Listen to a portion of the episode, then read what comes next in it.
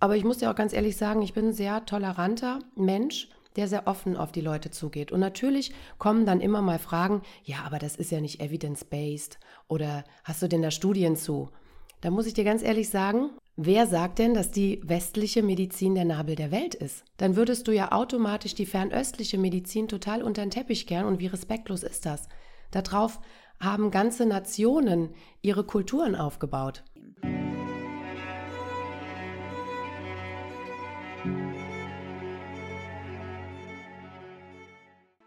Hello, hello, hello und herzlich willkommen zu einer weiteren Open Your Spirit, deine Reise zur Erfüllung Podcast-Episode. Mein Name ist Navid und ich freue mich sehr, dass du heute wieder mit dabei bist bei deinem Nummer 1 Podcast rund um die Themen persönliche Erfüllung und ganzheitliche Gesundheit in Deutschland, Österreich und auch der Schweiz.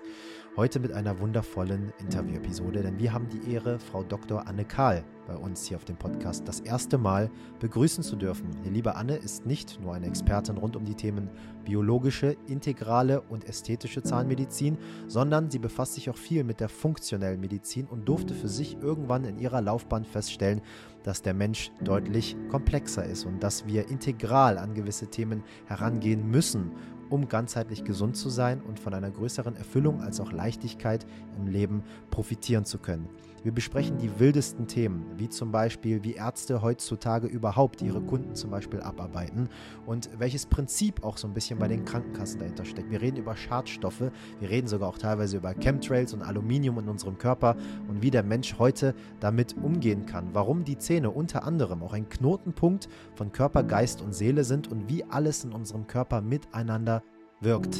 Du wirst heute unfassbar viel für dich mitnehmen, um vielleicht wieder das ein oder andere Puzzleteil für dich erlangen zu können, um in Zukunft wieder die Inspiration zu haben, endlich aufzuräumen. Das, was wir immer brauchen, sind neue Perspektiven und diese kriegst du hier in unserem Podcast auf ganz kostenloser Ebene. Mehr können wir jetzt gerade nicht tun. Den einzigen Wunsch, den wir haben in diesem Falle jetzt Anne und ich, ist, dass du endlich ins Machen kommst, dass du bereit bist, jetzt eine Entscheidung zu treffen. Und darüber reden wir heute auch. Und Anne erklärt, warum du nur eine Entscheidung davon entfernt bist, erfüllter, gesünder, glücklicher und zufriedener zu leben. Ich wünsche dir ganz viel Spaß bei dieser heutigen Episode mit Frau Dr.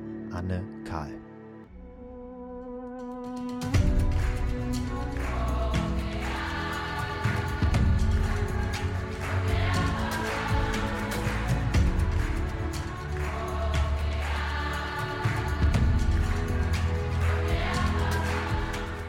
Anne, erstmal herzlich willkommen hier zu unserem Open Your Spirit Podcast. Ja, sehr gerne und vielen lieben Dank für die Einladung. Ich habe richtig Lust, heute mit dir zu sprechen. Als ich mich vor einiger Zeit mit dir auseinandergesetzt habe und geschaut habe, mit welchen Themen du dich so auseinandersetzt, habe ich gesagt, das ist eine Frau, die möchte ich auf jeden Fall gerne hier mit dabei haben. Das ist eine Dame, die ähm, denkt zumindest in, in eine ähnliche bis gleiche Richtung, wie wir das einfach von Open Your Spirit machen. Ähm, nur halt eben mit einfach Expertengebieten, die wir natürlich nicht abdecken, zumal jetzt auch die Zähne, aber ich durfte einfach feststellen, dass du eine Riesenpalette an Themen mitbringst, ob das die Atmung ist, ob das die Zähne sind, ob das Strahlung ist, ob das Emotionen sind, Psychosomatik, was damit einhergeht, Stress, Darmgesundheit und so weiter und so fort. Jetzt habe ich an der Stelle mal ganz kurz eine Frage an dich. Warst du zuerst Zahnärztin und bist quasi so diesen westlich konformen Weg gegangen mit, ich möchte gern Zahnärztin werden, ich gehe jetzt studieren und mache das Ganze. Und danach haben sich dann auf einmal so die ganzen Türen der ganzheitlichen Medizin geöffnet oder war das bei dir tatsächlich so, dass du vorab schon in der Welt der TCM und Meridiane und so weiter drin warst und gesagt hast, nee, ich mache mir jetzt mal den Doktortitel, damit ich ein bisschen mehr Freiheiten habe später? Äh, sowohl als auch. Also ich muss sagen, ich habe natürlich ganz normal mein, mein Grundstudium und mein, mein schulmedizinisches Studium der Zahnmedizin abgeschlossen. Aber bevor ich überhaupt erst in dieses Studium eingestiegen bin, habe ich mich schon immer sehr breit rechts und links interessiert und habe immer schon sehr viel mitgenommen und habe im Prinzip schon als ja, als Heranwachsende mich immer sehr viel mit diesen Themen auseinandergesetzt und fand das interessant, das interessant. Das hat es auch letztendlich nachher dazu geformt, dass ich gesagt habe, ich möchte Ärztin werden. Mir war aber noch nicht so richtig klar, in welche Richtung soll es denn gehen. Die andere große Thematik war immer die, dass ich handwerklich sehr geschickt war und immer sehr kreativ auch irgendwo was gebastelt habe, gemacht habe. Und für mich war das dann die ideale Schnittmenge. Und ich habe neben meinem Studium immer parallel alternativ mich weiterentwickelt, weil mir schon schnell klar war, dass das hier nicht alles sein kann. Ich habe mich grundsätzlich immer wieder gewisse Themen gefragt, die konnte mir die Schulmedizin einfach nicht beantworten. Dann lässt man das auch mal so ein Stück weit so stehen und sagt, na ja, gut, okay, vielleicht hast du dich da ja auch irgendwie verrannt oder wie auch immer.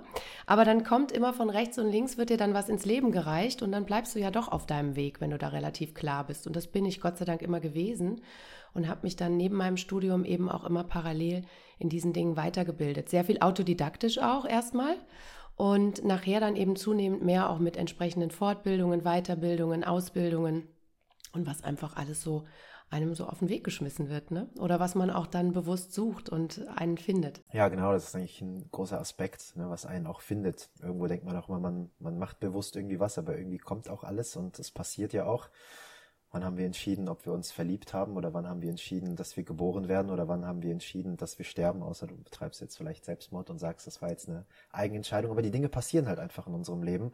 Und ähm, da finde ich schön, dass einfach solche Dinge dir passiert sind. Was glaubst du denn, wo diese Klarheit in deinem Leben irgendwo herkam? Weil es gibt ja auch einfach Zahnärzte oder Menschen, die diesen westlichen Weg einfach gehen und die ein oder andere Abzweigung anders nehmen, wo vielleicht der innere Ruf nicht so groß ist, der jetzt schreit, ich habe jetzt Bock zu hinterfragen oder ich habe jetzt Bock auf Widerstand oder ich kann mit Widerstand umgehen. Ist das irgendwie von deinen Eltern auch so ein bisschen mit dabei? Glaubst du, das war die Erziehung? Ähm, Gibt es irgendwie so eine kurze, so einen kurzen Einblick in, in eine Geschichte, die einfach mit da war, wo du sagst, da gab es gewisse Prägungen bei mir drin? Oder sagst du einfach, nee, ich habe jetzt vielleicht in Anführungszeichen das Glück, wenn wir das jetzt mal bewerten wollen, mitgegeben bekommen, ähm, so vom Charakter her zu sein, so eine Persönlichkeit entwickelt zu haben und deswegen ist es einfach so passiert. Einfach so passiert ist das mit Sicherheit ein Stück weit schon. Auf der anderen Seite ist es natürlich auch viel Prägung. Ich habe das Glück, ein wunderbares Elternhaus zu haben, was wirklich immer jede Fähigkeit auch gefördert hat und nie so diesen monetären Aspekt in den Vordergrund gestellt hat. Ne? Unseren Eltern, ich habe noch einen Bruder, unseren Eltern war es immer sehr, sehr wichtig, dass wir auch wirklich mit dem Herzen bei der Sache sind. Denn mein Vater hat zum Beispiel immer zu mir gesagt, wenn du irgendwas wirklich gut machen willst, dann musst du dahinter stehen. Und meine Mutter hat das Ganze natürlich dann auch noch so ein bisschen befeuert und hat gesagt, Mensch, wenn du das machen möchtest, dann, dann tu das, wonach dein Herz dir schlägt. Und das habe ich die ganze Zeit auch be beherzigt letztendlich. Und so bin ich letztendlich auf meinem Weg auch weiter vorangeschritten. Ne? Ich habe schon immer viel Struktur und Klarheit von zu Hause aus mitbekommen und bin natürlich auch in diese Richtung so erzogen aber auch mit viel Emotion und Gefühl für das, was einem dann wirklich auch wichtig ist. Und natürlich, mein Charakter ist nun mal so geprägt, dass ich sehr willensstark bin, dass ich sehr diszipliniert bin und wenn ich was will, dann kann ich auch einen Berg versetzen. So bin ich einfach vom Charakter her. Und grundsätzlich habe ich eben auch sehr viel Energie, Gott sei Dank so dass ich mich immer wieder auch selbst befeuern kann. Und vielleicht muss ich mich manchmal eher ein bisschen in die Regeneration und Ruhe zwingen, um zu sagen, hey, du musst auch mal durchatmen, um dann noch mal kreativ zu sein. Aber mittlerweile entsteht dann auch ein ganz guter Flow, wo man einfach besser in der Balance bleibt, eben weil man so klar ist. Hm. Ja, resoniert. Das resoniert. Was bist du für ein Sternzeichen, wenn ich fragen darf? Ich bin Steinbock. Okay. Was sagt, hast du dich mal irgendwie so ein bisschen mit Astrologie auseinandergesetzt? Ja. Sagt dir das irgendwas? Was sagt Steinbock? Ich weiß jetzt nicht genau, was Steinbock sagt, aber klar, man, man rennt auch gerne mit den Hörnern durch die Tür. Das stelle ich mir jetzt so ein bisschen vor, aber was, was ist so deine Interpretation? Also grundsätzlich äh, sind, sind Steinböcke immer gerne als stur verschrien. Aber sie sind eben auch sehr loyal, sehr ehrlich und sehr bodenständig in dem, was sie tun und können natürlich auch in Höhen bestehen, wo andere dann vielleicht sagen, oh, ist mir zu anstrengend. Ne? Also mir ist grundsätzlich gar nichts zu anstrengend. Ich bin da auch relativ klar in dem, was ich so tue. Wenn, wenn mich was abholt, wenn ich emotional total dabei bin, dann stehe ich dafür, dann brenne ich dafür, dann brauche ich nicht lang zu überlegen. Dann ist das ein Impuls und dann gehe ich dafür. Wenn ich aber schon hin und her überlegen muss, ist das jetzt gut, ist das schlecht, machst du besser so, dann, dann ist es schon nichts für mich.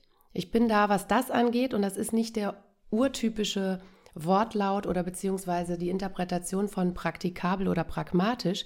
Ich meine damit einfach, ich muss es ausprobieren. Ich bin ein Mensch, der es fühlen muss, der es ausprobieren muss und der dann auch genau weiß, ist es was oder ist es nichts.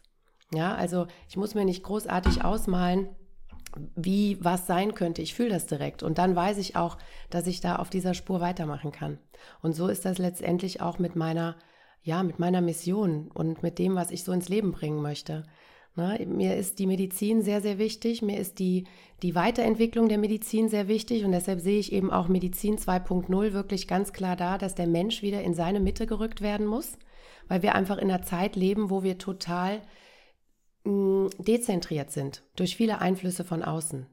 Und wir versuchen uns ständig zu optimieren und sind ständig in der Anspannung und hier wird gerissen, da wird gerissen, da musst du optimierter sein, da kriegst du eine Vorgabe von der Gesellschaft, das darfst du, das darfst du nicht, so musst du sein, so musst du nicht sein. Und was das große Thema ja auch immer ist, ist ja die Kontrolle. Viele haben ja so große Sorge vor dem, was ist denn dann, weil sie dann eben diese Themen nicht mehr kontrollieren können. Und das merke ich natürlich auch in der Anspannung der Patienten einfach. Und da habe ich mir vor ja, einigen Monaten, schon mittlerweile zwei Jahren überlegt, dass ich einfach mehr Bewusstsein unter die Menschen bringen möchte, dass ich einfach mehr zu dem auch stehen möchte, was ich so tagtäglich tue und einfach gesehen habe, dass es noch so viele Menschen gibt, die gar keine Idee von dem haben, wie Gesundheit zusammenspielt. Gesundheit ist eben nicht das, was unser Gesundheitssystem uns offenbart oder wie viele Ärzte vielleicht auch behandeln müssen, weil es der Druck ist in diesem System, sondern Gesundheit bedeutet eben zu schauen, wo steht der Mensch? Welche Emotionen hat der Mensch? Welche Situationen muss der Mensch durchleben? Was hat er für Themen? Was hat er für Krankheiten, die er vielleicht schon mitbringt? Wie ist seine Epigenetik? Wie ist sein Lifestyle? Das führt ja auch alles dazu. Wie ist denn der Nährboden überhaupt gestaltet, auf dem ich vielleicht krank werden kann?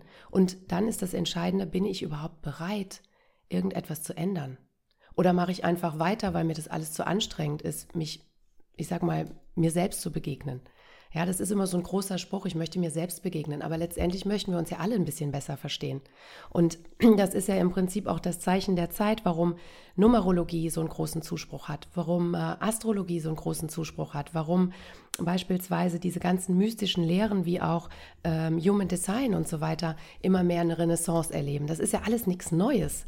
Nur grundsätzlich sind das eben nochmal weitere Themen, die alternativ dazukommen, um nochmal ein bisschen mehr von uns und von unserer Energie einfach zu erfahren. Und wenn wir wissen, wo wir stehen und wenn wir klar für uns sind und unseren klaren Fokus haben, dann wissen wir eben auch ganz genau, was uns gut tut und was uns in unserer Mitte eben hält. Und das ist für mich beispielsweise meine Aufgabe und deshalb sehe ich mich da auch immer so ein bisschen mehr als Botschafterin mittlerweile, neben meiner Ärztinnen-Tätigkeit, dass ich einfach eine Plattform biete und eine Impulsgeberin sein kann für das, was alles in dir möglich ist an Potenzial. Wenn ich jetzt hier so einen Applausknopf hätte im Podcast, dann würde ich den auf jeden Fall drücken. Dankeschön. Also ich möchte einfach mal ein Dankeschön aussprechen, ähm, nicht nur im Namen von uns, von Open Your Spirit, sondern von vielen Menschen, die wahrscheinlich sich von dir inspiriert fühlen und auch angezogen fühlen, dass du einfach genau das machst und auch mutig bist. Denn wir sehen auch einfach viele Menschen mit einem Doktortitel vor dem Namen, die ähm, jetzt mal auf gut Deutsch gesagt vielleicht nicht die Eier haben, doch nochmal so ein bisschen aus diesem System rauszugehen und die Klappe aufzumachen. Was könnte dazu beitragen, dass äh, dem einen oder anderen jetzt mal, abgesehen von einem Mangel an Selbstwert oder Selbstzweifel, die vielleicht durch Erziehung und Gesellschaft einfach mitgegeben worden sind, jetzt einfach mal systematisch, bürokratisch betrachtet, was könnte uns davon abhalten? Vielleicht Frage auch an dich, hast du vielleicht schon mal irgendwie krasse Kontra bekommen oder auch Stress gehabt mit, weiß ich nicht wen, also es gibt ja wirklich so große Ärzte, äh, oder auch Bewegungen, die teilweise sogar schon Drohungen dafür kriegen, wenn sie mit einem Doktortitel vor dem Namen etwas sagen, was einfach nicht westlich konform ist, so wie das in unserem Studium in dieser Gehirnwäsche des des Arztwerdens einfach beigebracht wird. Und wir hatten schon viele Ärzte hier auf diesem Podcast. Und das war so, so ein bisschen die Essenz von allen Aussteigern. Ähm, wie ist das bei dir? Also grundsätzlich ist es ja mal so, die Kraft, die du ins Feld gibst, die kommt ja dann zurück. Ja, und das ist für mich auch immer bildlich gesprochen der Impuls, den ich in die Menge und in das Wasser geben kann, wenn du so willst. Ja, ein Tropfen, wenn der ins Wasser fällt, zieht der Kreise. Und genau solche Kreise möchte ich mit meiner Arbeit natürlich auch ziehen. Und nimm es so wie im Supermarkt. Es muss sich ja nicht jeder angesprochen fühlen. Und das, was ich ins Feld gebe, das kann sich ja jeder aussuchen, ob er das akzeptiert, toleriert, wie auch immer. Mich interessiert das aber ehrlich gesagt nicht, ob das jemand ablehnt. Und für mich in meinem in, in meiner Denkweise ist es eben so, ich biete eine Möglichkeit, mehr zu verstehen. Wenn du aber in diesem Baukastensystem weiter denken bleiben magst, dann kannst du das gerne tun. Das ist ja nicht schlimm. Das ist ja, das stört ja keinen. Ne? Das, ist ja im Prinzip einfach nur die Möglichkeit, die du dir nimmst oder die du dir gibst. Und ich habe bis jetzt noch nie großartige Einfeindungen gehabt. Aber ich muss dir auch ganz ehrlich sagen, ich bin ein sehr toleranter Mensch der sehr offen auf die Leute zugeht. Und natürlich kommen dann immer mal Fragen, ja, aber das ist ja nicht evidence-based oder hast du denn da Studien zu?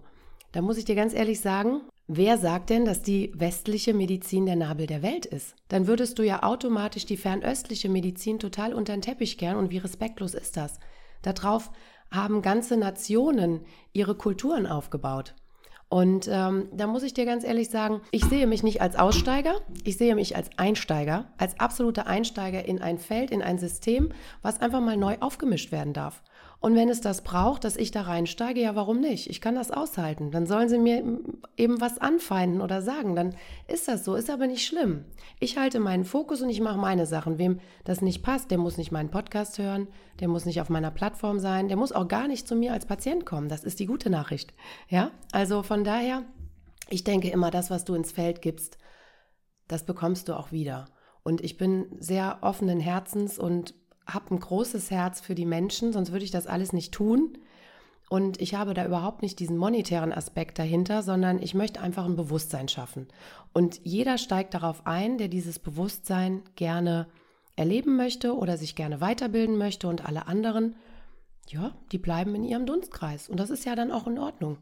Ja, ich glaube, wenn du den monetären Aspekt hättest, dann würdest du, glaube ich, bis heute noch Amalgamfüllungen wie ein Teufel äh, vergeben oder auch Zahnwurzelbehandlungen jeden Tag stattfinden lassen und so weiter und so fort. Ich glaube, da ist dann eher so der monetäre Aspekt. Da können wir später auch nochmal reingehen. Da würde mich nämlich mega interessieren, was da für ein finanzieller Druck auch so ein bisschen auf den Ärzten einfach herrscht, beziehungsweise welche, ich sag mal eher finanzielle Verlockung, um das eher so zu nennen, sodass man tendenziell eher dazu neigt, den einfachen Weg auch als Zahnarzt zum Beispiel jetzt zu gehen, als halt eben zu sagen, hör mal, dass äh, du immer Karies bekommst, liegt an einem emotionalen Essen, weil du scheiße isst, jeden Tag oder jeden Abend, wenn du auf der Couch sitzt und du solltest vielleicht mal dich mit deiner Psychosomatik auseinandersetzen, damit du nicht eben so ein Essen isst, damit eben dein Karies vielleicht nicht kommt und nicht immer zu mir herkommen und sagen, ich brauche vielleicht irgendwie noch eine Schutzglasur oder ich brauche vielleicht irgendwie eine neue Füllung und ich brauche dieses und jenes, sondern das ist ja dann eben so ein Kreislauf, was immer steht und dadurch bleibst du ja dann auch mal Patient. Du hast aber ganz zu Beginn so eine Sache gesagt, auf die ich mich nochmal ganz gerne einmal kurz beziehen möchte. Und zwar hattest du gesagt, du hattest halt immer diese Klarheit und deine Eltern haben dich darin bestärkt, diesem Herzenruf zu folgen. Und das hast du dann beherzigt. Und vielleicht einfach mal deine Perspektive, weil du so wunderschöne Worte die ganze Zeit wählst, für alle unsere Hörer.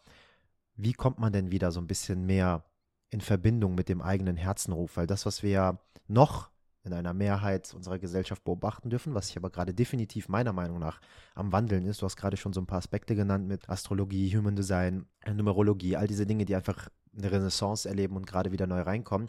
Aber wie kann der sehr stark verstandesorientierte Mensch von heute mal nach und nach sukzessiv wieder so ein Switch in das Herzbewusstsein stattfinden lassen, um tatsächlich mal zu schauen, was ist denn jetzt wirklich dieser innere Ruf, den ich in mir trage? Grundsätzlich ist der erste Schritt immer mal der, vielleicht wirklich mal einen Schritt in die übergeordnete Perspektive zu sehen und sich wirklich mal rauszuziehen, von oben drauf zu schauen. Weil die meisten sitzen immer in der Froschperspektive und gucken rechts und links und schauen, was macht der, was macht der und bin ich denn genug? Reicht das, was ich tue?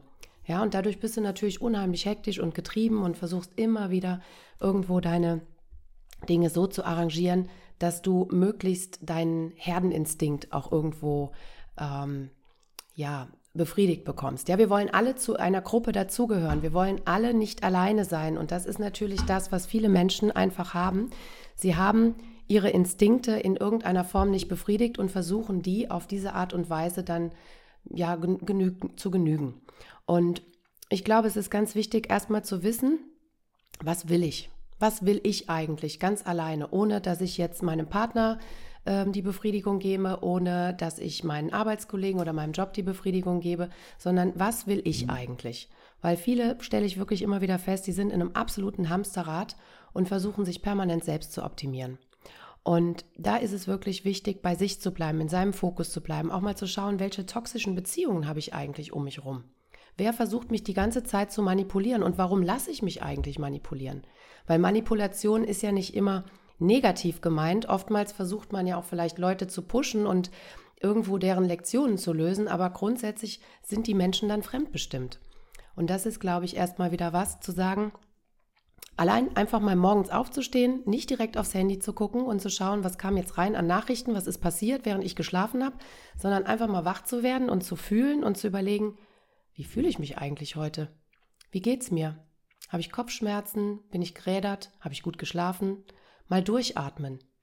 Und dann wirklich mal in Ruhe in den Tag starten und erstmal ankommen. Weil viele haben dieses Gefühl für sich einfach auch verloren. Die sind sich dann am Optimieren, sei es, dass sie durchs Essen optimieren, sei es, dass sie durch Sport optimieren, aber grundsätzlich sind sie in ihrer Stressblase gefangen, was gleichbedeutend damit ist, dass der Körper permanent in der Stressachse gereizt ist. Und das ist völlig egal, ob das jetzt körperlich ist oder ob du dich einfach mental, geistig ständig oder emotional ständig gehetzt fühlst.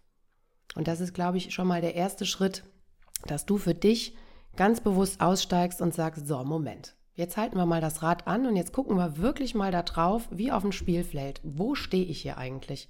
Und wo will ich eigentlich sein und warum tue ich das überhaupt? Ja, absolut richtig. Also immer die Ausgangslage auch nochmal so ein bisschen wieder betrachten. Was ich auch mal gerne sage, ich habe Maschinenbau studiert und in meinem Maschinenbaustudium hatten wir zum Beispiel irgendwann so den Aspekt der Vektoren, Vektorengleichung nochmal so ein bisschen komplexer, Matrizen und so weiter und so fort. War, glaube ich, im zweiten Semester. Da kam das Ganze so in Mathe 2 mit rein. Und heute habe ich versucht, dieses ganze Vektorenbeispiel nochmal so ein bisschen mehr in dieses ganze Thema der Bewusstseinsentfaltung und Persönlichkeitsentwicklung mit hineinzubringen.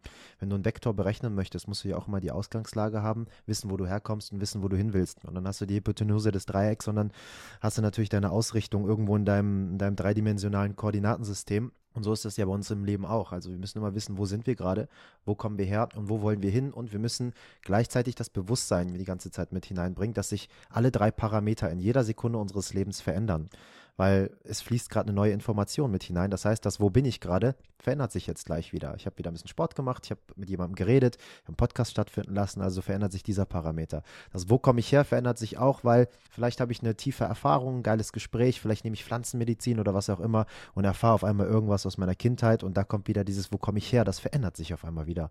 Und das Wo will ich hin, das verändert sich auch wieder, weil sich Bedürfnisse innen drin ja auch immer wieder verändern. Das heißt, wenn wir weiterhin starre Konzepte einfach verfahren, dann bleiben wir halt auch auf dieser Verstandesebene und dann ist natürlich auch diese Anbindung zu diesem Herzbewusstsein, wie wir das gerade besprochen haben, wie du das so schön erklärt hast, absolut abgekappt. Ja, finde ich super interessant, welche Worte du da einfach in diesem Kontext auch gerade gewählt hast. Ähm, du hast das Thema der Selbstoptimierung auch nochmal so ein bisschen genannt, mit Ernährung und allem drum und dran. Was glaubst du, warum dieser Selbstoptimierungstrend in unserer Gesellschaft so groß ist? Und ich glaube, was hilft und was mir auch früher geholfen hätte, weil ich habe das schon früher mal gehört, dass gewisse Leute gesagt haben, wir sind in einem Selbstoptimierungswahn, schon vor fünf Jahren. Aber ich konnte mit diesem Begriff Selbstoptimierungswahn nicht viel anfangen, weil ich immer das Gefühl hatte, ich schaue ja auf meine Ernährung, ich achte auf meinen Schlaf und so weiter und so fort. Also ist das jetzt Selbstoptimierungswahn oder ist das kein Selbstoptimierungswahn? Was ist deine Definition von diesem Selbstoptimierungswahn? Grundsätzlich muss man natürlich ein bisschen unterscheiden. Also es ist sicherlich sinnvoll in der heutigen Zeit, wo wir so viele Giftstoffe auch um uns herum haben, auf die Gesundheit nochmal ganz gesondert zu achten. Und zumal auch wirklich ernährungstechnisch so viel auf dem Markt ist, was einfach richtig schlecht ist. Das sind ja keine, das sind ja keine Nahrungsmittel, Lebensmittel, wie auch immer. Das ist ja teilweise einfach nur Mist. Ja, und äh, diese ganzen äh, verarbeiteten Geschichten, wo nur Zucker drin ist, was aber dann als gesund verkauft wird, oder auch diese ganzen Veggie-Sachen, die eigentlich wirklich Produkte sind, die, die nur irgendwelche E's oder Ersatzstoffe haben, da hat, ist ja nichts, hat ja nichts mit Gesundheit zu tun. Grundsätzlich ist es mit Sicherheit sinnvoll, auf die Gesundheit zu achten. Nur was ich wirklich jeden Tag immer wieder bei den Patienten auch feststelle, ist, dass sie so im Stress sind, das Richtige zu machen, dass sie dabei völlig ihre Freude vergessen.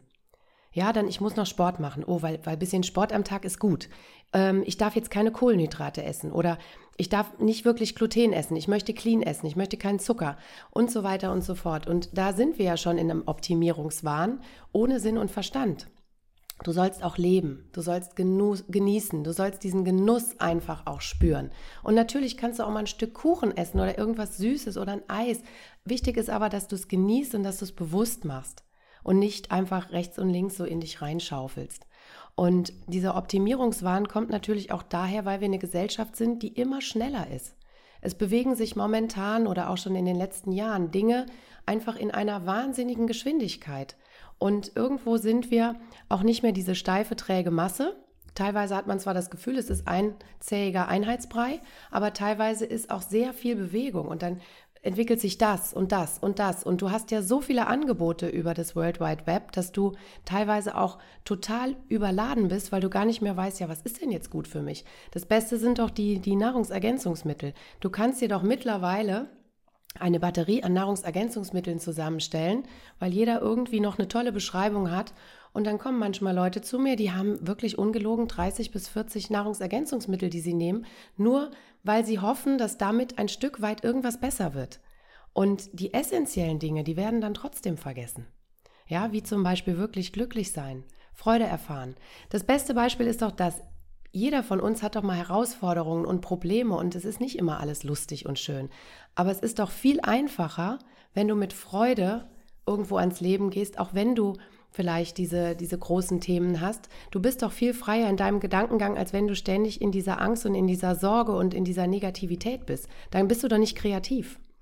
Und das versuche ich eben meinen Menschen, die ich begleiten darf, auch immer wieder zu sagen. Holt euch den Urlaubsfaktor jeden Tag jeden Tag irgendwas Schönes machen. Das kann klein sein, das kann groß sein, völlig egal. Aber genießt diesen Moment der Freude, damit ihr in kreative Lösungen kommt. Wenn man den ganzen Tag nur denkt, oh nee, das weiß ich jetzt nicht und das ist auch schlimm und dann ist man ja von einer Opferrolle in die nächste. Und dann gehst du mit einer gebückten Haltung durchs Leben, weil du den Kopf in den Sand steckst. Ja, was willst du denn dann noch erkennen an Lösungen? Hm. Ja, ja. Klar, das ist so dieses, dieses Biohacker-Kompensationsverhalten, was man auch irgendwie so mit an den Tag bringt die ganze Zeit, ne? Damit man weiter, weiterhin noch in dieser Blase, die man sich selbst gebaut hat, einfach Bestand halten kann. Also das große Ganze, will ich irgendwie gerade nicht loslassen. Aber damit ich möglichst gut darin performe und mich in dieser Blase einfach nochmal ein bisschen geiler fühle, mache ich halt eben all diesen Stuff. Ähm, während du redest, kommen sowieso tausend Sachen irgendwie bei mir hoch. Ich habe letztens so eine Sache gelesen, die fand ich sehr, sehr cool. Ich weiß nicht, wie du dazu stehst. Da stand, äh, vor 100 Jahren gab es 90 Prozent der ganzen Lebensmittel, die wir im Supermarkt haben, gar nicht. Und vor 100 Jahren gab es auch 90 Prozent der Krankheiten, die wir heute haben, gar nicht. das war auf jeden Fall auch nochmal so was lustig. Ich weiß jetzt nicht, ob es 90 Prozent sind, 85 sind oder keine Ahnung. Ich werde jetzt nicht über irgendwas reden, worüber ich einfach keine Ahnung habe, aber ich habe es einfach gelesen und ich meine, die, die Kernessenz dieser Message, die, die geht ja definitiv auch in eine richtige Richtung, auch wenn nicht nur Lebensmittel ähm, der Haupt, ich sag mal, Stressor in unserem Leben ist, sondern eben die Psychosomatik, die Emotionen, unser Lifestyle, das, was wir als äh, vermeintlich richtig von der Gesellschaft äh, irgendwie präsentiert bekommen, spielt natürlich auch nochmal stark mit ein. Deswegen hast du auch diesen Aspekt der Freude gerade einfach so angesprochen. Dann haben wir natürlich auch so dieses Ding, dass die Menschen irgendwie immer älter werden wollen, aber krampfhaft älter werden wollen. Was bringt mir das mit 80 im Rollstuhl irgendwo so zu sein und gefühlt irgendwie schon halb hirntot zu sein und gar nicht im Alltag partizipieren zu können, habe ich doch lieber Freude und sterbe von mir aus mit 45, aber habe dafür ein richtig geiles Leben gehabt. Ne? Also Zeit ist ja auch relativ, dürfen wir auch nicht vergessen. Ne? Die eine Person, die kann sich bis sie 80, 90 ist einfach quälen und die ganze Zeit in diesem selben starren Konzept, innerlich sowie äußerlich, wie oben so unten gefangen sein. Ähm, oder halt eben, du bist einfach frei und, und sagst, okay, ich lege jetzt diesen Schalter um, was aber bedeutet, dass du für deinen Verstand heute einfach mal wieder bereit sein musst, Wagnisse einzugehen. Das ist ja so das, was so die meisten Menschen noch am Sterbebett sagen. Die bereuen ja nicht das, was sie das, was sie getan haben, sondern nur das, was sie nicht getan haben in der Regel. Sie sagen dann auch, also neun von zehn sagen, ich wünschte mir, ich wäre wieder mehr Wagnisse eingegangen in meinem Leben. Das macht doch das Leben auch wieder so ein bisschen abenteuerlich. Das bringt doch mal wieder neue erste Male hinein, dieses Kribbeln im Bauch, was wir immer wieder verspüren, wenn wir gerade nicht wissen, was wartet hinter der Tür, aber unsere Intuition, eine tiefe innere Stimme irgendwie sagt, kann irgendwie nur geil werden, wenn ich einfach Spaß dabei empfinde und einfach mit Freude daran gehe. Und deswegen finde ich das sehr, sehr schön, wie du das gerade erklärt hast. So, jetzt sind wir in eine Richtung äh, gegangen, die ich jetzt erstmal so im Podcast einfach nicht äh, gedacht habe. Aber das ist das Schöne daran, wir lassen immer einfach flowen und, und lassen uns treiben. Aber ich würde gerne auch nochmal so ein bisschen fachlicher heute sprechen und so ein bisschen die Expertise aus dir rauskitzeln. Und zwar, was du zum Beispiel bei Instagram und auf deiner Homepage und im Podcast stehen hast, ist zum Beispiel biologische und integrale Zahnmedizin, ästhetische Zahnmedizin, funktionelle Medizin. Hast du da mal Lust, ganz kurz so ein bisschen ein Bett auszulegen und diese Begriffe so ein bisschen zu erklären, dass einfach ein Grundverständnis von unseren Hörern für diese Begriffe da ist, wenn sie zum Beispiel auch auf deine Seite kommen oder wenn wir jetzt noch im weiteren Gespräch diese mal verwenden sollten. Also biologisch integral bedeutet im Prinzip, dass wir oder dass ich jetzt spreche auch für mein Team, dass wir ganzheitlich denken. Das heißt, wir beziehen den ganzen Körper mit ein. Und die Zähne sind ja letztendlich Organe und haben Bezug eben zum ganzen Körper, weil die Mundhöhle letztendlich ein Somatotop ist. Das heißt, wir haben in der Mundhöhle im Prinzip den gesamten Körper abgebildet. Und Alleine hierüber habe ich ja schon die Anbindung in sämtliche Körperregionen. Und alles, was hier stattfindet, zeigt mir auch schon ganz viel vom Körper und deshalb auch integral. Das heißt, das ganze System fließt letztendlich durch die Mundhöhle durch und hier habe ich die Verbindungen zum Rest des Körpers. Ästhetisch ist klar, Smile of Your Soul ist ja auch mein Claim. Also das heißt, ähm, nicht nur die Zähne sollen schön strahlen, sondern eben auch die Seele und das, was dann noch dahinter steht. Das heißt, das Potenzial, was du aus deinem Körper herausnimmst, bringt dich im Prinzip ja auch deiner Seele näher und dem, was du wirklich möchtest im Leben. Und ähm, das ist eben das, was ich mit meinem Ansatz gerne möchte. Ich möchte den Patienten, den Menschen wieder in seine Mitte stellen und alle Facetten, alle Ebenen sehen. Und deshalb biologisch, integral, ästhetisch natürlich, wer will nicht ein schönes, strahlendes Lächeln haben. Ob das jetzt weiß oder cremeweiß ist, ist total dahingestellt. Hauptsache es kommt von Herzen. Und du musst auch nicht unbedingt gerade Zähne haben. Wichtig ist einfach, dass du gelöst bist und das Lösen ist dann beispielsweise auch schon ein Stichwort, wo natürlich auch vieles im Mundraum oder im Kiefergelenksbereich oder eben im Nackenbereich sich anspannt. Ja, wenn wir alles unter Kontrolle halten und nicht loslassen, verspannen unsere Faszien. Und diese Faszien, der ganze Körper besteht aus einer Faszie. Und ähm, das bedeutet natürlich auch, dass ich im Mundbereich diese Themen sehe und diese Verspannungen sehe. Nicht nur übers Knirschen und übers Pressen, was dann gleichermaßen natürlich auch auf die Entgiftung abzielt. Ja, wenn ich sehr stark presse und Bisshöhe verliere, also das, was wirklich an Ober- und Unterkiefer zusammenkommt, dann werden die Halsgefäße gestaut und ich kann schlechter entgiften, weil der Lymphabfluss einfach schlechter ist. So integral ist das System. Und das bedeutet natürlich auch, dass meine Leber Themen hat, dass äh, meine Bauchorgane vielleicht irgendwo Themata haben. Ich habe chronische Entzündungen, ich habe chronischen Stress. Die Stressachsen werden gereizt, dadurch wird wieder negatives Feedback auf die Schilddrüse gegeben. Die Schilddrüse reagiert dann mit den äh, Hormonen, beispielsweise mit den Zyklushormonen oder mit den Sexualhormonen, eben beim Mann und bei der Frau gleichermaßen. Und das ganze System kommt dadurch in eine Disbalance. Und das Schöne ist, durch diese Disbalance bist du auch eben nicht mehr in deiner Statik in der Mitte. Das heißt, du kompensierst wieder diesen Stress übers Kiefergelenk, über die Zähne und versuchst dich damit zentriert, kontrolliert in der Mitte zu halten. Und das bedeutet eben biologisch, integral und funktionell. Wow. Vielen Dank. Vielen Dank für diese Begriffserklärung. Um vielleicht aber jetzt noch mal so ein bisschen Hoffnung mit hineinzubringen für die eine oder andere Person, die sich jetzt vielleicht erkannt hat mit dem Knirschen, mit den Zähnen, mit der Bisshöhe, mit der Schilddrüse, mit dem Thema der Entgiftung. Ähm, da sind wir ja auch gerade immer mehr bei, ein Bewusstsein hineinzubringen, wie viele Schadstoffe eigentlich in der Luft sind, alleine schon Aluminium. Ne, gerade wenn du siehst, was, weiß ich nicht. Es ist, ich weiß nicht, bei wem war das, bei Dr. Klinghardt. Ich habe der im Interview mal gesagt, dass Wasserproben genommen worden sind und überall auf den Meeren irgendwie wie so ein kleiner Plastikfilm quasi Aluminium die ganze Zeit drauf ist. Wo das jetzt herkommt, seine Meinung. Chemtrails wird ja immer noch teilweise auch verneint. Ich weiß nicht, ähm, was du da mit dem Thema jetzt gerade so anfangen kannst. Als ich jetzt aus Costa Rica zweieinhalb Wochen in Deutschland war, es war Wahnsinn. Also ich habe überall diese weißen Linien in der Luft gesehen und ich dachte mir, for what? Hier in Costa Rica fliegen auch die ganze Zeit Flugzeuge und hier gibt es gar keine einzige weiße Linie im Flieger. Hier wird das irgendwie gerade nicht so gemacht. Dafür ist Costa Rica zum Beispiel ein Land, was einen sehr hohen Glyphosatverbrauch einfach hat. Das bedeutet, hier werden, hier werden Obst und Gemüse auch teilweise krass gespritzt, aber hast natürlich auch die, die organische Variante hier an dieser Stelle. Also da einfach so ein gewisses Bewusstsein mit hineinzubringen. Und die Frage, die ich jetzt stellen wollte, ist, um ein bisschen Hoffnung hineinzubringen, das Ganze ist aber auch einfach reversibel. Ist es ja auch, oder nicht? Absolut. Wir müssen einfach verstehen, dass wir in der heutigen Zeit eine große Summe an Umwelteinflüssen haben, denen wir ausgesetzt sind. Ja, früher hattest du andere Themen. Da hattest du vielleicht äh, mehr Kriege um dich rum, da hattest du mehr äh, Unsicherheiten im Leben, in der Ernährung und so weiter. Das ist ja bei uns relativ gesichert. Auch wenn die Welt gerade sehr in Bewegung ist, aber trotzdem ist es noch alles irgendwo gesichert. Wir haben heute einfach die Themen mit diesen ganzen Giftstoffen, mit den toxischen Metallen, ähm, mit den elektromagnetischen äh, Feldern und so weiter. Das alles regt ja unseren Stoffwechsel in irgendeiner Form. Und ähm, es ist heute auch nicht mehr die Frage, ob du mit toxischen Metallen belastet ist. Das kannst du ganz klar mit Ja beantworten. Die Frage ist aber immer nur, wie hoch und was macht es mit deinem Körper? Das heißt, wie belastet bist du wirklich und wie kann dein Körper damit kompensieren oder umgehen? Deshalb müssen wir einfach schon viel mehr tun, um diese Giftstoffe in welcher Richtung auch immer zu binden. Dann sind wir eine Gesellschaft chronisch kranker Menschen.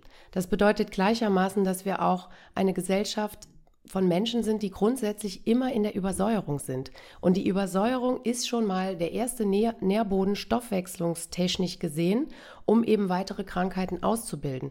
Und nicht nur Krankheiten, der Stoffwechsel läuft nicht gut genug, das heißt, äh, du, du kannst nicht mehr gut regenerieren, das bedeutet, du hast ein vermindertes Schlafverhalten, vielen fehlt die REM-Schlafphase, also die Phase, wo du wirklich emotionale Themen verarbeiten kannst, die ganz essentiell wichtig auch für unser Überleben ist.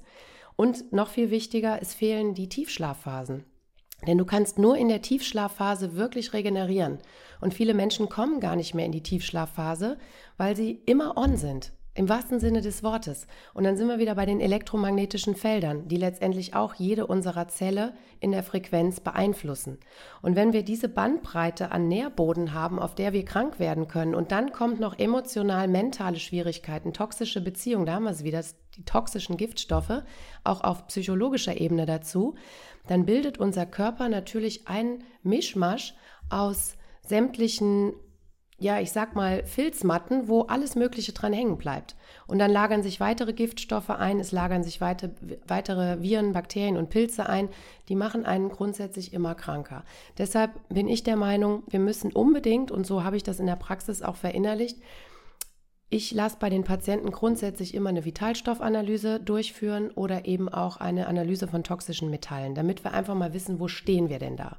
Weil viele sind schon grundsätzlich ganz gut aufgestellt, haben aber keine Ahnung, dass sie voller Aluminium sind, voller Quecksilber. Und du hast jetzt eben die, die Chemtrails angesprochen. Das mag jetzt eine Variante sein, aber das ist ja lang nicht alles. Ja, wir haben Leichtmetalle, wir haben Herbizide, wir haben Pestizide, wir haben äh, Lebensmittel, die im Prinzip bio angebaut werden, aber die werden nachher bespritzt oder, äh, sage ich mal, so bedampft, damit sie in der Auslage eben schön aussehen. Ja, das sind alles Dinge, die muss man ja auch mal ansprechen. Ne, es ist nicht jeder Biobauernhof so drauf, aber grundsätzlich, wo kommen die Giftstoffe her? Und auch wenn man Nahrungsergänzungsmittel kauft, da kann ich nur sagen, holt euch was Hochwertiges, Qualitatives, sonst zieht ihr euch den Scheiß, auf gut Deutsch gesagt, wieder rein. Ja, also. Ja, Stichwort Füllstoffe, Bindemittel, Bleichmittel, also Weißmacher und so weiter und so fort. Ja, ne? was viele auch nicht wissen, es gibt eben große Medikamentenstraßen, wo eben die Pharmaindustrie ihre Medikamente herstellt. Das ist ja auch alles gut und schön. Ne? Aber es gibt eben dann auch wiederum Nahrungsergänzungsmittel, die auf diesen Straßen gewaschen werden. Weil es viel zu teuer ist, diese einzelnen Maschinen dann sauber zu machen, wird einfach ein Magnesium zum Beispiel mal durchgehauen. Und das bedeutet, du hast natürlich in gewissen Stoffen, deshalb gibt es ja auch zum Beispiel die Kölner Liste an ähm, an, an äh, Nahrungsergänzungen und Stoffen, die eben äh, Dopingtests und so weiter nicht auffällig sind, weil es für Sportler natürlich essentiell wichtig ist. Wenn du ein Magnesium nimmst, willst du dir ja nicht nur Verunreinigung reinholen. Und für die normale Bevölkerung, die jetzt keine Dopingtests oder so weiter machen muss, die gehen sich dann aber in irgendwelchen Märkten diese Billigprodukte kaufen und denken, sie tun sich was Gutes. Dabei holen sie sich eigentlich den letzten Mist aus der Industrie ab. Und deshalb ist es wirklich wichtig, wenn wir uns unterstützen, dann sollten wir uns auch mit einem Bewusstsein unterstützen und wirklich hier auf Qualität achten. Und da sind wir wieder bei diesem monetären Aspekt.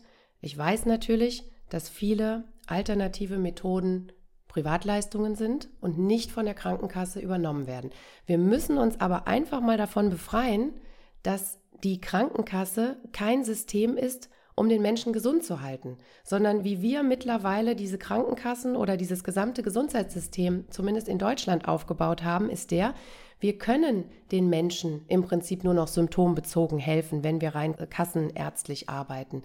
Denn es ist für viel mehr gar keine Zeit und gar kein Platz mehr, weil es auch gar keine Leistung ist. Ja, es gibt keine Leistung mehr dahinter. Und ich sag mal so, wenn du zum Bäcker gehst, dann bezahlst du für dein Brot oder für deine Brötchen. Oder wenn du eine Hose kaufst, dann bezahlst du für deine Hose. Aber der Anspruch in der Medizin ist mittlerweile der, ja, es bezahlt doch die Krankenkasse. Nein, tut sie nicht. Und wenn sie das bezahlt, dann ist es aber wirklich ein Low-Level, was unter Umständen nicht dazu dient, dich gesund zu machen. Das heißt, du musst bereit sein, in dich zu investieren.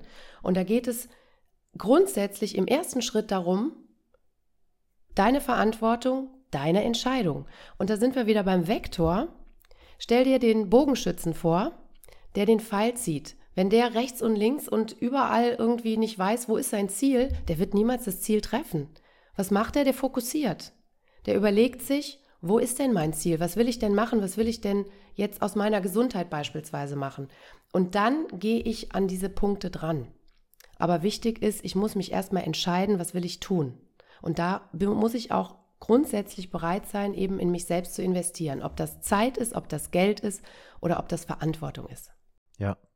Anne, jetzt, jetzt stelle ich mal eine Frage für einige aus der Community, die wahrscheinlich diesen Podcast auch einfach fleißig hören und natürlich auch vielleicht nach jedem Halm einfach greifen, der einfach kostenlos zur Verfügung steht. Deswegen machen wir diesen Podcast ja auch. Deswegen, das ist ja auch unsere Art und Weise, so ein bisschen was zurückzugeben mit Insta-Lives, mit Podcasts. Deswegen auch an dieser Stelle nochmal ein Dankeschön an dich, dass du kostenlos deine Zeit hier bereitstellst. Das ist für mich das Kostbarste und Bock hast, einfach hier so ein geiles Gespräch stattfinden zu lassen, um wieder Menschen zu inspirieren.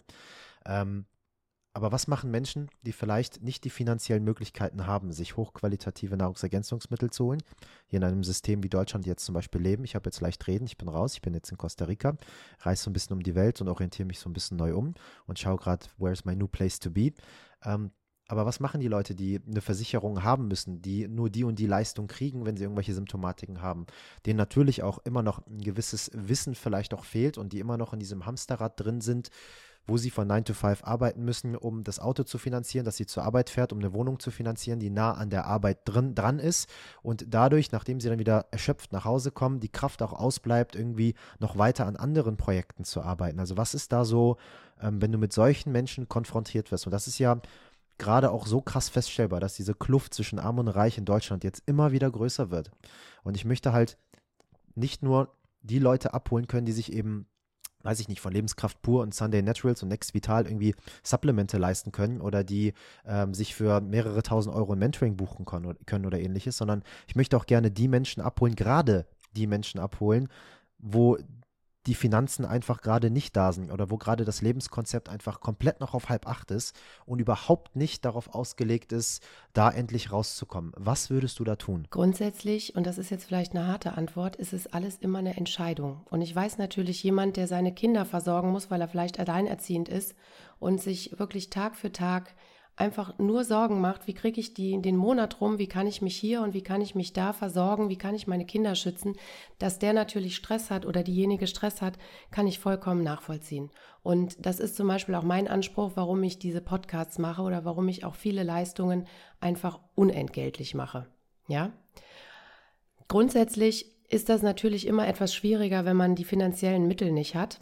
Dennoch bin ich der Meinung, wenn du dich entscheidest, wirklich bewusst entscheidest für diesen Weg, dann gehst du in kleinen Schritten voran.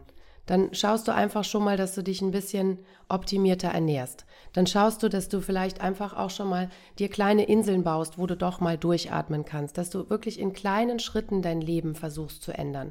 Ich weiß, dass es für viele erstmal total erschlagen ist, weil sie sagen, ja, wie soll ich das alles machen? Wenn du auf diesem Stand bleibst dann wird sich nichts ändern, weil das ist genau das, wie das Feld dir antwortet, weil du das ja sowieso von dir denkst. Ich komme aus diesem ganzen Mist hier nicht mehr raus. Wenn du aber sagst, okay, es ist herausfordernd, aber lass mal überlegen, vielleicht gibt es doch eine Möglichkeit, dann kannst du in kleinen Schritten vorangehen und das können Minischritte sein. Und natürlich ist es so, ich kann jetzt nur aus meinem Bereich reden, wenn wir über Zahnersatz reden, dann reden wir natürlich immer über etwas höhere Investitionen. Das ist ganz klar. Es muss aber auch nicht immer direkt die perfekte Lösung sein. Wir können uns wirklich in langsamen Schritten annähern. Aber wie gesagt, die Grundvoraussetzung ist die einer Entscheidung. Und das stelle ich bei vielen dann doch nicht fest. Die sind dann lieber wieder in der Opferrolle und sagen, ja, aber ich kann ja eh nichts ändern. Und dann ist das Thema durch. Und das, glaube ich, ist es eben nicht. Du wirst aus meiner Sicht der Dinge immer vom Leben belohnt. Ob du viel oder wenig hast, ist völlig egal. Aber wenn du dich entscheidest, wirklich für dich entscheidest und bewusst in diese Richtung gehst, deine Tore öffnest und sagst, gut, es muss sich was ändern. Ich möchte so nicht mehr weitermachen. Ich muss jetzt wirklich überlegen, welche kreativen Lösungen ich hier finden kann. Dann wird sich was auftun. Dann wirst du aber auch deinen Blick verändern dann wirst du eben nicht mit Scheuklappen durch die äh, Gegend rennen und sagen, ja, ist aber so, ich kann jetzt nichts dran ändern, sondern dann kommt jemand und bietet dir vielleicht einen anderen Job an. Oder es kommt jemand, der sagt, hey, hast du nicht Lust, das und das zu machen? Dann geht eine nächste Tür auf. Ich bin fest davon überzeugt, wenn du dich entscheidest, dann gehen die Türen auf. Mhm. Yes. Schön nochmal deine Worte zu hören. Sehr motivierend und ich glaube, da ist dann halt auch einfach bei dem einen oder anderen die die Hoffnung verloren aufgrund einer gewissen Aussichtslosigkeit. Und eine Aussichtslosigkeit basiert ja immer nur auf einem Mangel an Perspektiven. Und ein Mangel an Perspektiven basiert ja immer nur auf einem Mangel an Bewusstsein. Das bedeutet, die Lösung für alles ist am Ende des Tages immer nur Bewusstsein. Und das steht ja am Ende des Tages kostenlos zur Verfügung. Und das darf man sich halt einfach mal klar machen, wie pervers heftig wir Menschen einfach sind, um das mal so auszudrücken, aber wie klein wir einfach gehalten werden, weil unser Gedankenskarussell die ganze Zeit an irgendwelche Rahmenbedingungen gehalten wird. Und solange du dich an Rahmen festhältst, limitierst du dich, weil du dann nicht die Unendlichkeit deines Bewusstseins bewusst bist. Es fängt ja in der Wissenschaft an, geht zur Philosophie, geht auch in, äh, in, die Pädagogik, geht auch in die Psychologie und geht sogar auch in die Spiritualität, wo die Menschen dann sagen, ja, wie oben so unten und malen dann zum Beispiel so einen Baum des Lebens irgendwo auf. Ja, aber was ist denn wie oben so unten? Was bedeutet das denn? Du hast dann oben die Krone und unten hast du dann ein Wurzelgeflecht. Ein Wurzelgeflecht ist aber nicht wie oben. Ein Wurzelgeflecht ist sechsmal so groß wie die Krone und hat auch ganz andere Funktionen. Also nichts ist gleich auf dieser Welt, aber wir sind ähnlich. Ja, selbst wenn du eineiige Zwillinge hast, können sie nicht gleichzeitig im selben Moment denselben Raum in dieser Welt einnehmen. Das geht nicht. Also wir sind immer nur ähnlich und nicht gleich. Und das ist halt am Ende des Tages zu verstehen, wie viel da eigentlich noch so auf uns wartet und wie wenig wir eigentlich wissen. Und das ist auch das, was immer wieder bei mir so hochkommt, egal wie viel Arbeit ich an mir verrichte, egal wie viele tolle Podcast-Gäste ich habe und lernen darf, egal wie viele Pflanzenmedizin-Zeremonien ich für mich mache, hier in Costa Rica oder was auch immer dahinter steckt. Jedes Mal komme ich da raus und ich merke dann einfach, das Einzige, was ich weiß, ist, ich weiß gar nichts. Also, dass dieses Spektrum von dem, was ich noch wissen könnte, immer größer wird und dass die Realisation von dem, was ich gerade weiß, eigentlich immer kleiner wird, auch wenn es äh, klarer wird. Klarheit bedeutet aber nicht, dass du viel weißt, sondern Klarheit ist für mich eher so ein, so ein Zustand. Das ist eher so ein so was Zentriertes, wie du das eben so schön beschrieben hast. Und äh, das resoniert definitiv mit mir. Du sagst, in deiner Arbeit die Zähne seien, um nochmal so ein bisschen die Zahnarztkarte ja. aufzuspielen hier in diesem Podcast. Natürlich. Du sagst in, dein, in deiner Arbeit, dass die Zähne seien der Knotenpunkt von Körper, Geist und Seele. Ist es deiner Meinung nach ein Knotenpunkt und es gibt mehrere oder sagst du, es ist der Knotenpunkt? Also aus meiner Perspektive ist es natürlich jetzt der Knotenpunkt. Aber wenn wir das aus der ganzen Komplexität des Körpers sehen, ist es ein Knotenpunkt. Und das ist eben das Schöne der Perspektive. Na, und dazu möchte ich noch mal ganz kurz zu eben sagen, wenn du nichts siehst oder das Gefühl hast, du hast keine Perspektive, dann ändere einfach mal deine Perspektive. Stell dich mal auf die andere Seite des Raumes, stell dich auf einen Stuhl und dann wirst du sehen, du wirst Dinge sehen, die du vorher nicht gesehen hast. Und genauso ist es natürlich auch, wenn ich aus meiner Perspektive schaue, dann sehe ich die Zähne als Knotenpunkt von Körper, Geist und Seele. Wenn ich aber jetzt aus der Richtung des Organes schaue, dann habe ich natürlich wieder eine ganz andere Perspektive und es öffnen sich wieder viele weitere Tore. Und deshalb ist es so wichtig, wirklich so integral und äh, mit Detektivarbeit da voranzugehen. Und es ist einfach immer wieder unglaublich schön, denn jeder Mensch bringt ja eine ganz andere Qualität mit in den Raum. Und man, man sieht einfach auch diese unterschiedlichen Thematiken. Und nur weil der eine vielleicht die gleiche Diagnose wie der andere hat, ist es aber ein ganz anderes Erscheinungsbild. Und das ist eben das Spannende, wo, wo ich auch immer wieder lernen darf, flexibel zu sein, meine Perspektive zu ändern und zu sagen, okay, wir müssen aber hier ganz anders denken. Und hier ist es vielleicht nicht die Ursache, sondern hier ist es nur ein Symptom. Und das macht das Ganze ja so spannend. Und die Zähne, das wissen viele nicht die bilden eben auch sehr viele emotional-mentale Themen in ihrem Kern. Und jetzt überleg mal, was ist der Zahn? Der Zahn ist ein abgeschlossenes System in einem großen Universum des Menschen. Ja, in der Komplexität der Sache ist der Zahn so unglaublich komplex und hat so eine unfassbare Anbindung. Alles, was in deiner Makrozirkulation, also ich sage jetzt mal im großen Kreislauf läuft oder nicht läuft, wird automatisch in die Mikrozirkulation des Zahnes übersetzt. Hast du Druck in deinem System, wirst du auch Druck auf den Zähnen haben, wirst du Druck im Zahn haben, vielleicht bis zur Zerstörung. Das heißt, wenn jemand sehr stark zerstörte Zähne hat, dann weiß ich, dass der ein sehr bewegtes Leben hat. Das führt, ist nicht einfach, dass der nur ein bisschen Zucker isst, sondern der geht wirklich in die Selbstzerstörung. Und dann kannst du dir natürlich nochmal die unterschiedlichen Zähne anschauen und gucken, welche Verbindungen haben die denn jetzt zu den unterschiedlichen Meridianen, sprich Organen, zu den Drüsen, zu den Sinnesorganen und welche emotional-mentalen Themen stehen dahinter. Natürlich kannst du sagen, okay, das ist schon sehr spirituell, aber was ist denn Spiritualität? Spiritualität ist letztendlich aus meiner Sicht der Dinge inneres Wachstum. Und ich finde, jeder sollte in seinem Leben den Anspruch haben, dass er sich weiterentwickeln möchte und dass er weiter wachsen möchte und damit eben auch sein Potenzial zieht, seine Energie freisetzt und einfach sagt, so, das ist das, was ich bin, das ist meine Essenz und das bringe ich ins Leben. Und ich glaube, dass jeder Mensch eben eine besondere Mission hat. Und viele wissen ihre Mission leider noch nicht. Und auf diesem Weg dahin kann ich über den Körper sehr viel von der, ja, von dem Nährboden des Menschen auch einfach erfahren. Und das ist meine Perspektive, wo ich ganz gerne vom Symptom über so einen roten Faden eben zur Ursache gehe und den Patienten nochmal auf eine ganz andere Art und Weise auch so ein bisschen mehr Selbstverständnis präsentieren kann. Das ist nicht jeder immer bereit dafür, manches entwickelt sich auch. Aber das muss ja auch gar nicht. Man muss ja nicht jeden erschlagen, sondern man kann ja mal die Tür öffnen und dann schauen wir mal, wer so durchgeht. Und ob du durchgehen willst, das ist ja auch letztendlich die Entscheidung. Ja, ja, klar. Da sind wir wieder bei dem Thema Entscheidung. Ne? Also am Ende des Tages beginnt es halt immer mit einer inneren Haltung. Ich glaube, da werden wir uns einig. Und ähm, ja, auch schön, was du zur Spiritualität gesagt hast. Für mich ist Spiritualität einfach nur ein ständiges, ständiges Hin- und Herschlagen des Pendels. Für mich ist Spiritualität Wandel die ganze Zeit. Kommt ja auch, das Wort Spirit kommt, glaube ich, aus dem Wortherkunft, hat irgendwie Esperare oder irgendwie sowas. Und das bedeutet, glaube ich, auch Atmung, also die ganze Zeit ein- und ausdehnen. Wir Menschen, wir denken ja auch, wenn ich jetzt atme, dann zieht meine Nase irgendwie rein oder dann zieht mein Mund irgendwie rein. Aber das Einzige, was wir machen, wenn wir atmen, ist ja eigentlich nur den Lungenmuskel entweder anzuspannen oder wieder locker zu lassen. Und dann entsteht dieses Geräusch oder dieses Geräusch durch die Nase. Aber wir denken irgendwie, die Nase atmet oder der Mund, der zieht irgendwas rein.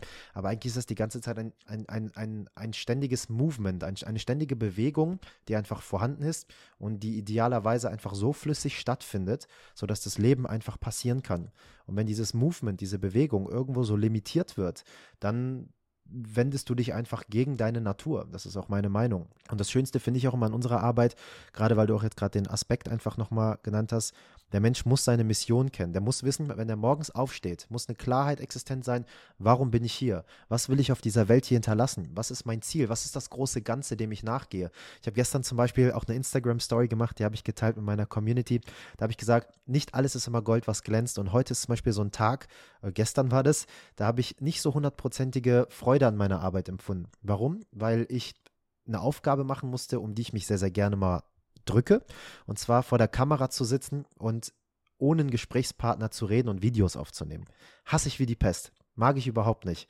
Muss ich natürlich mit meiner Rhetorik jetzt auch aufpassen, aber das ist einfach eine Aufgabe, die macht mir einfach nicht so Spaß. Ich mag das dialogisch stattfinden zu lassen und mit dem Flow zu gehen, zu schauen, was gibst du mir und wie kann ich diese Welle jetzt wieder zurückspielen, sodass du wieder, dass wir, dass wir einfach eine Stunde miteinander tanzen quasi, aber einfach auf rhetorischer Ebene. Und das ist beim Videoaufzeichnen einfach nicht möglich. Aber trotzdem war das gestern so ein Learning, wo ich mir wieder so ein bisschen klar machen konnte, wie kann ich mich jetzt aus der Opferrolle rausbringen und trotzdem dieses Video aufzeichnen genießen. Das ist, weil ich mir einfach klar mache, was mein großes Ganzes dahinter ist. Und wenn mein großes Ganzes, mein Warum so groß genug ist, dann kann ich auch mal kurzfristig gesehen ein Wie dulden, was vielleicht nicht zu 100 Prozent auf meine Natur ausgelegt ist, aber dem großen Ganzen gerecht wird. Und zwar, ich setze mich jetzt vor diesem Standlicht und drehe ein paar Videos ab und faspel mich 20 Mal und reg mich dann darüber auf und in den letzten fünf Sekunden, wir kennen es, ne, dann, dann kommt wieder irgendein Wort mit rein wir müssen wieder von neu anfangen. Und so ist das dann bei mir teilweise manchmal. Dann verzweifle ich auch davor, aber dann bringe ich mich aus dieser Opferhaltung raus und sage mir, das große Ganze ist, Menschen zu inspirieren, Menschen wieder mutiger sein zu lassen, Wagnisse einzugehen, in die Selbstbestimmung zu finden, zu verstehen, dass sie ihr eigenes Leben am Ende des Tages eigentlich kreieren und dass es eben, wie du sagst, immer nur an der jetzigen Entscheidung, wir sind immer nur eine Entscheidung von einem erfüllten Leben weit entfernt. Wir brauchen nicht das Geld, wir brauchen nicht den Partner oder die Partnerin, das Auto, ähm, die Instagram-Likes oder was auch immer, sondern es ist eine einzige Entscheidung. Und äh, so kann ich das auch wieder mit dir teilen. Ich bin heute Morgen aufgestanden, ich war ein bisschen aufgewühlt. Gestern Abend kamen noch ein paar emotionale Themen bei mir hoch, wo ich dann selbstverständlich für mich dann auch einfach kompletten Körper reinmache und schaue, wie kann ich jetzt damit gerade arbeiten? Was will mir mein Körper wieder gerade sagen? Wo kann ich wieder wachsen? Und heute Morgen bin ich dann aufgestanden mit diesen ganzen Gedanken, habe so ein bisschen wild geträumt und habe mich dann einfach auf die Yogamatte gelegt. Und nach 60 Minuten Yoga, und wenn du erstmal Yoga auch verstehst, wie du die Energie in deinem Körper bewegen kannst, lag ich dann in der Shavasana-Pose am Ende, habe die Arme und Beine breit gemacht und ich hatte ein richtig dickes Grinsen auf einmal drauf. Und vorher war ich aber aufgewühlt. Das bedeutet, wenn wir kognitiv, geistig vielleicht nicht so weit sind, um schon diese Entscheidung zu treffen, können wir natürlich auch andere Arbeit verrichten, wie zum Beispiel Körperarbeit. Und da gibt es dann auch wieder, wo wir beim Thema Knotenpunkte sind, andere Knotenpunkte, denen wir uns einfach widmen können, die aber selbstverständlich die ganze Zeit mit den Zähnen zusammenhängen und mit allem anderen auch, wie wir zum Beispiel unsere Fußreflexzonen haben oder ähnliches, wo ja auch unsere Meridiane irgendwie langlaufen oder auch in unseren Genitalbereichen, soweit soweit ich das zumindest heute weiß. Ne? Was ich jetzt auch noch gerne ansprechen wollte, du hast nämlich eben einmal das Thema Schadstoffe genannt und du hast gesagt, wir haben viel Aluminium, Quecksilber und so weiter und so fort, um da auch vielleicht nochmal dem ein oder anderen Hörer oder auch der ein oder anderen Hörerin ein Feedback zu geben oder einen Tipp zu geben, wie man mit diesen Schadstoffen denn umgehen kann. Wie gehst du damit um? Was machst du, wenn du Schadstoffbindung machst, beziehungsweise allgemein erst bei den Stressor versuchst zu minimieren, dass weniger natürlich reinkommt? Wie machst du das?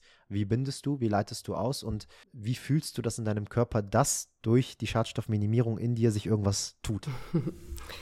Also grundsätzlich bin ich natürlich auch vielen Schadstoffen einfach ausgesetzt, ne? dadurch, dass ich mit so vielen Menschen arbeite.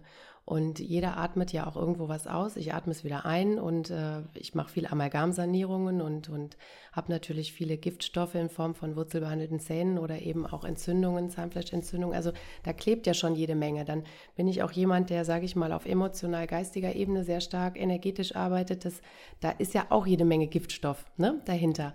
Und äh, das darf man auch nicht verkennen. Also da ist dann auch schon manchmal die Luft relativ dick und ähm, da muss man ent entsprechend auch entgiften, sonst bleibt das ja auch nicht aus meinem äh, System komplett raus ne? und bleibt ja auch an mir hängen. Das heißt, man muss da schon sehr bewusst sein.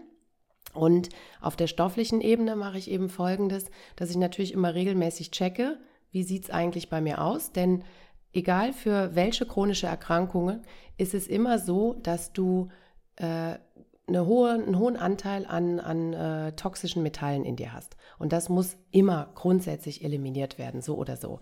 Aber ich nehme Zeolit, ich nehme gewisse äh, Nährstoffe, ich nehme zum Beispiel grundsätzlich immer Vitamin äh, C, ich nehme Vitamin D äh, und, und K2, Magnesium, Alpha-Liponsäure nehme ich aktuell, weil ich nochmal so eine kleine Entgiftung gemacht habe, Zink und ähm, ich esse grundsätzlich immer Chlorella und ähm, mache immer Bärlauch und auch Koriander. Da muss man aber so ein bisschen aufpassen. Ich kenne ja jetzt meinen Körper und ich weiß, wie ich entsprechend entgifte. Ne? Und manchmal mache ich auch einen Darmaufbau äh, zweimal im Jahr oder einen Detox einfach mal für eine gewisse Zeit, damit man sich einfach nochmal resettet. Aber grundsätzlich, das sind eigentlich so meine Sachen, die ich tagtäglich zu mir nehme. Ich nehme jeden Tag Chlorella. Egal. Einfach immer um zu binden und auch Zeolit. In der heutigen Zeit kannst du immer schön mit Zeolit arbeiten, weil das letztendlich alles bindet. Emotional als auch äh, oder, oder energetisch als auch ähm, physiologisch. Und wir haben ja immer ein entsprechendes Gleichgewicht in unserem Körper oder andersrum. Der Körper versucht immer ein Gleichgewicht zu schaffen. Und letztendlich ist jede Erkrankung auch immer wieder nur ein neu kreiertes Gleichgewicht des Körpers, um sich irgendwie in die Gesundheit zu stoßen. Das klappt natürlich immer schlechter, weil er immer mehr kompensiert. Und wir haben unterschiedliche Belastungen. Das heißt, wenn wir seelische Konflikte haben, binden daran natürlich auch immer Toxine, Giftstoffe sämtlicher Art. Und umgekehrt. Das heißt, wenn ich entgifte, dann muss ich natürlich mir auch bewusst sein, dass ich mental unter Umständen in Schieflage komme, weil auf einmal Giftstoffe abtransportiert werden. Ich gehe vielleicht durch einen bestimmten Prozess und mache mich aber auch energetisch sauber.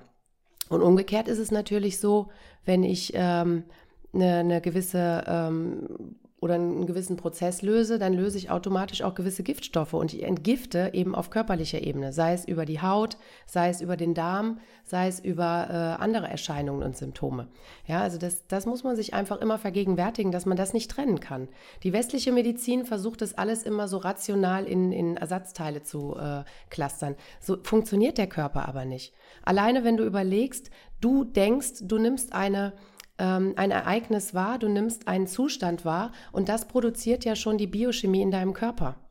Und wenn du jetzt noch ein, eine übersäuerte Grundsituation hast, dann, dann lagerst du natürlich noch viel leichter Giftstoffe ein.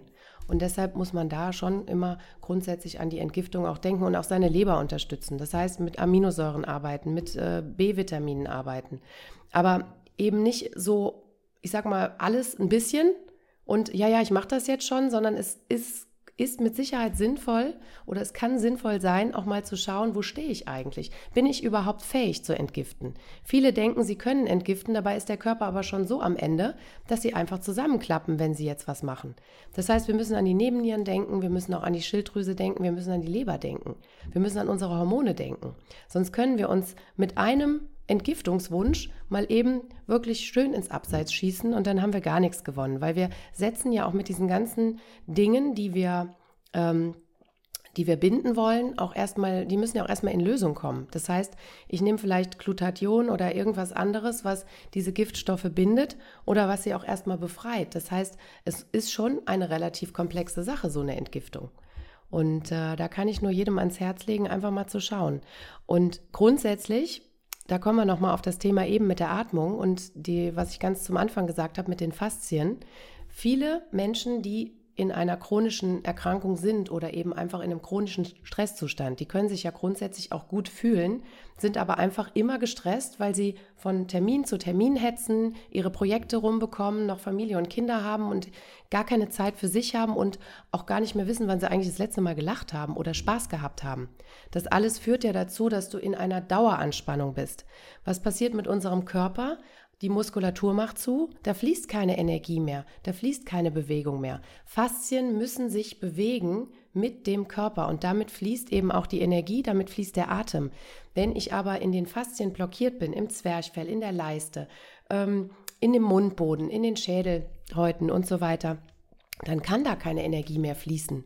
Das heißt, ich meine allein meine autonome Atmung und meine Haltung, die ich unter Umständen gar nicht wirklich beeinflussen kann, wird ständig in der Anspannung sein.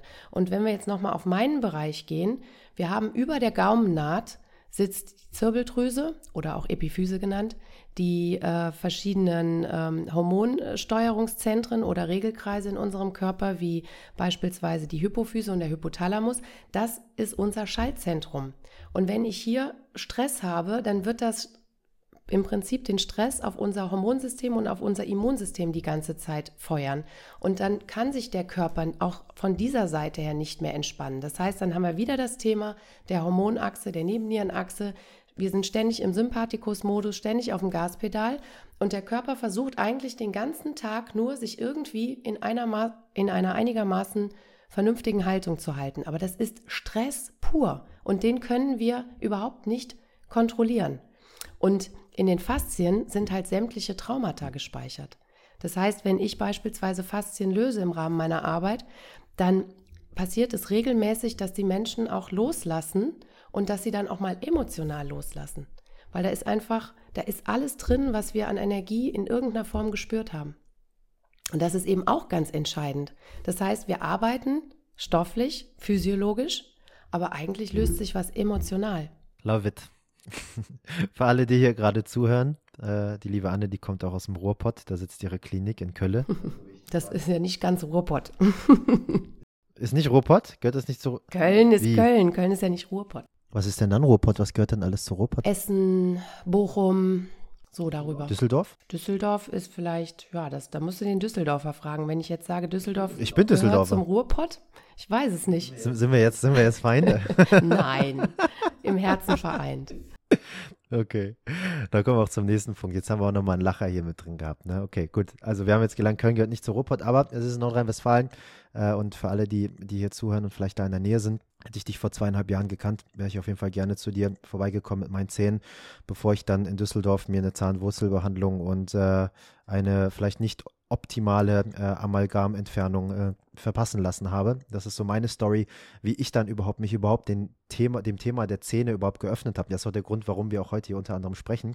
Wir hatten auch schon mal Frau Dr. Karin Bender-Gonza hier mit dabei bei uns im Podcast. Die war auch mit am Start. Super Frau.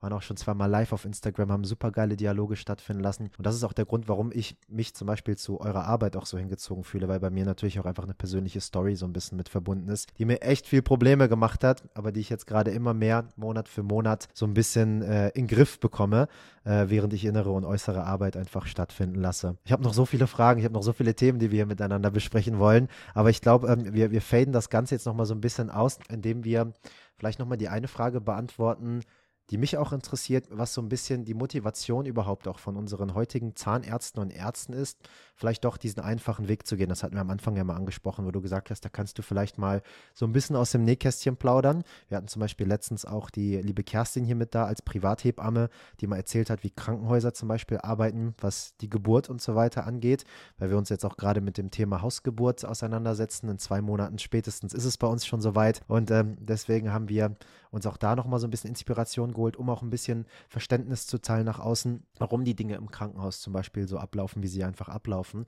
Und vielleicht kannst du nochmal so ein bisschen erklären, wie das mit, ich sag mal, geistig unklareren oder auch schwächeren Ärzten sind, die dieser Gehirnwäsche jetzt auch einfach unterfallen sind und äh, welche Motivatoren es einfach sind einfach bei denen vorhanden, sodass die doch diesen Weg wählen, obwohl es unzählige Beweise gibt, die sagen, dass Fluorid zum Beispiel schlecht ist, dass Wurzelbehandlungen vielleicht nicht so gut sind, dass Amalgamfüllungen schon längst eigentlich weg sein sollten.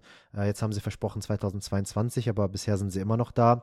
Ähm, was ist da so der Motivator, der den Menschen irgendwie von, von dem ganzheitlichen Aspekt noch abhält? Das ist wirklich eine Frage, die nicht grundsätzlich so einfach zu beantworten ist, denn es ist im Endeffekt ja auch eine Entscheidung. Möchtest du ähm, grundsätzlich in diese Richtung gehen, dich biologisch öffnen oder bleibst du eben im System selber drin?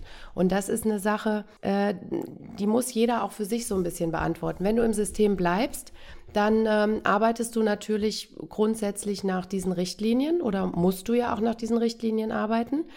Und ähm, für viele ist es auch einfach schwierig, vielleicht ihren eigenen Weg zu gehen und sich von diesem System zu lösen. Ich beispielsweise behandle natürlich auch noch gesetzlich versicherte Patienten, weil ich denen ja nicht die Behandlung verwehren möchte. Und alles, was wir über die Krankenkasse in irgendeiner Form abrechnen können, versuchen wir auch für die Menschen dann eben ähm, zu ermöglichen. Es ist nur trotzdem so, dass ähm, ja, du ja immer wieder diesen Punkt der Mehrkosten auch einfach hast. Ne? Und das ist eine ganz klare Entscheidung, was biete ich an und was biete ich nicht an. Viele Kollegen, glaube ich, möchten sich auch gar nicht öffnen, weil sie das alles für mh, hm, vielleicht für Kokolores halten, weil sie sagen, ach ja, ich bleibe in meinem System, ich mache meine Sachen und ich möchte auch gar nicht jetzt so großartig da weiter, ähm, weiter die, das Bewusstsein äh, öffnen. Und es ist für viele ja auch anstrengend, weißt du, du kannst so viel erfahren und du musst ja dann auch gleichermaßen so viel von deinem Alten in Frage stellen. Und ich könnte mir vorstellen, dass das für viele Kollegen, Kolleginnen vielleicht in dem Moment auch einfach schwierig ist. Und dann gibt es natürlich auch den Teil der, der Kollegen, die einfach sagen, nö, interessiert mich nicht. Ich bleibe da jetzt in meinem System und gut ist. Und ähm, ja, du kannst es, glaube ich, nicht ganz konkret beantworten. Wie ist das mit dem finanziellen Aspekt? Was gibt es da so für für Regelungen, Motivatoren doch noch irgendwie Amalgamfüllungen zu machen, weil die ja von der Krankenkasse bezahlt werden. Also ist das ja auch irgendwie, mir kommt das manchmal vor wie so ein, wie so ein Abarbeiten. Die Person, die kann sich eh nicht Keramik oder Kunststoff leisten, deswegen gebe ich dem wenigstens die Amalgam, um wenigstens mit ihm oder ihr zu verdienen. Also so wirkt es dann auf mich. Das ist auch eine Entscheidung. Ne? Grundsätzlich kannst du natürlich heutzutage, ich wundere mich ehrlich gesagt immer noch, dass es Kollegen gibt, die allen Ernstes noch Amalgam legen und wirklich denken, ne, es ist, ist gut so, das ist eine gute Arbeit. Absolut. Also das, das finde ich nach wie vor sowas, da, da, da tue ich mir echt ein bisschen schwierig mit der Akzeptanz. Ja, auch wenn das sonst äh, natürlich äh, für jeden dann die entsprechende Entscheidung ist. Der monetäre Aspekt dahinter, den kann ich teilweise nicht so verstehen, weil grundsätzlich kannst du dem Patienten ja auch schon eine bessere Leistung gegen einen kleinen Aufpreis anbieten. Du musst ja jetzt da nicht äh, direkt eine Keramikversorgung drauf machen, ja, sondern. Okay. Ja, okay, aber als ich damals Student war, Entschuldigung, dass ich unterbreche, aber ich denke jetzt an den 20-jährigen Navid, der Student war, der gerade Maschinenbau studiert hat und gearbeitet hat wie Esel und irgendwie seine 8,50 Euro mit ein bisschen Trinkgeld beim Kellnern bekommen hat, bei UPS irgendwie Container B und entladen hat und so weiter und so fort, Teller gewaschen hat in einem Trampolinopark ähm, und einfach dann nicht diese 50 Euro hatte am Ende des Monats, um eben statt Amalgam das andere zu nehmen oder er die 50 Euro dann tatsächlich für weiß ich nicht, Party machen oder für, weiß ich nicht, sein Whey-Protein ausgegeben hat, um ein bisschen Muskeln aufzubauen, um den Frauen zu gefallen und so weiter. Also da ist die Priorisierung dann ja auch natürlich A erstmal so ein bisschen anders, weil du natürlich auch eine gewisse Programmierung genießen durftest, die eine andere Priorisierung in deinem Kopf stattfinden lässt. Aber der Navid mit 20 damals, der saß da und der hat gehört von der Zahnärztin, ja, Amalgam können wir machen, ich würde dir aber auch natürlich klar Kunststoff oder Keramik empfehlen. Das kostet so viel mehr und das kostet so viel mehr. Hier haben wir eine Kunststoff-Keramik-Mischung und so weiter und so fort. Dann sage ich, oh, das kostet ein bisschen mehr. Ich muss ein bisschen aus meiner eigenen Tasche zahlen. Kannte ich so noch nie. Krankenversicherung ist eigentlich, die übernehmen das immer. Dann nehme ich einfach die Amalgamfüllung. Und dann sagt die Ärztin, ja, Amalgam hält auf jeden Fall auch länger. Ist auf jeden Fall robuster. Bei Kunststoff oder Keramik, das geht zum Beispiel nach, weiß ich nicht, fünf bis zehn Jahren weg oder so. Amalgam kannst du zum Beispiel gefühlt 20, 30 Jahre irgendwie im Mund behalten. Und dann denkt sich der kleine äh, Navid, der natürlich dann auch nicht so ein großes Budget hat, ja gut, ähm, dann, dann nehme ich definitiv Amalgam, weil ich wurde gar nicht aufgeklärt über die schädliche Wirkungen. Und jetzt mache ich eine Haarmineralanalyse und sehe, mein Körper ist voll mit Quecksilber. Quecksilber kriegst du ja leider auch nicht nur über Amalgam, sondern eben auch über Schwermet äh, oder, oder Fisch und so weiter. Ne? Da kommen ja auch jede Menge Schwermetalle mit.